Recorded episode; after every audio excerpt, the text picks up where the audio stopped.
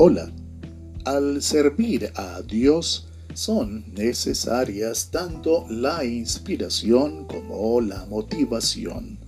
Sin embargo, ¿qué hacer cuando éstas parecieran desaparecer en razón de algunas circunstancias? Bienvenido, yo soy Carlos Ardila y ahora te animo a reflexionar acerca de esta cuestión.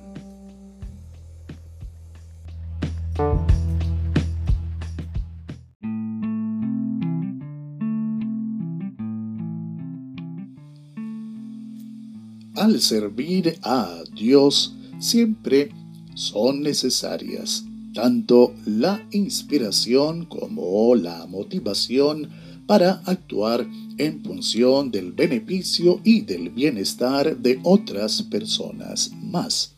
Sin embargo, al parecer, estas se desvanecen en presencia de las circunstancias adversas, de los resultados negativos que obtenemos e incluso de las respuestas y actitudes impropias asumidas por los demás respecto de nosotros, de nuestras intenciones y acciones.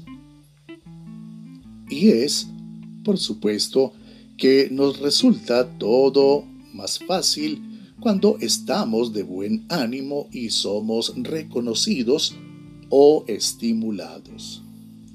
Pero, ¿cómo conservar tanto nuestra inspiración como nuestra motivación e impedir que nuestro ánimo desfallezca y cesen nuestras buenas intenciones y acciones.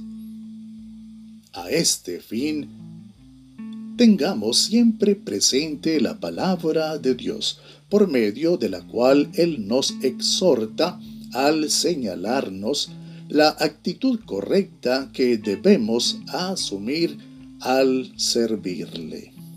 Su palabra dice, y todo lo que hagan, háganlo de corazón como para el Señor y no como para los hombres, sabiendo que del Señor recibirán la recompensa de la herencia, porque a Cristo el Señor sirven.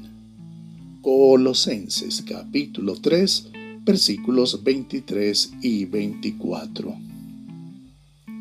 En consecuencia, aunque no te sientas bien, sea porque te encuentres enfermo, triste, decepcionado, o en virtud de la razón que fuere, según tus fuerzas, al hacer lo que sea que hagas, hazlo siempre como para el Señor en vez de como para los hombres.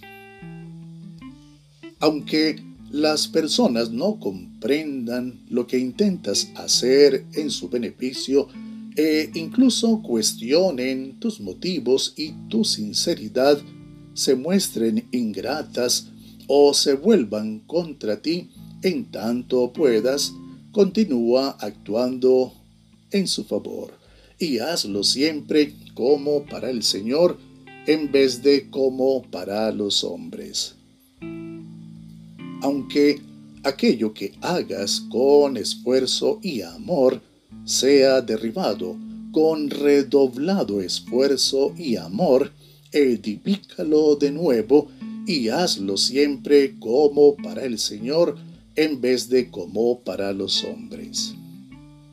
Aunque tu trabajo no sea bien reconocido, remunerado y apreciado, mientras puedas y debas, hazlo siempre como para el Señor en vez de como para los hombres. Ama a todos, sirve a todos, no en virtud de quienes sean, sientan o hagan ellos en función de tu bienestar o de tu mal sino en razón de quién eres tú, un hijo del Señor. Por lo tanto, jamás permitas que se extinga tu inspiración. perezca tu motivación y desaparezca tu acción.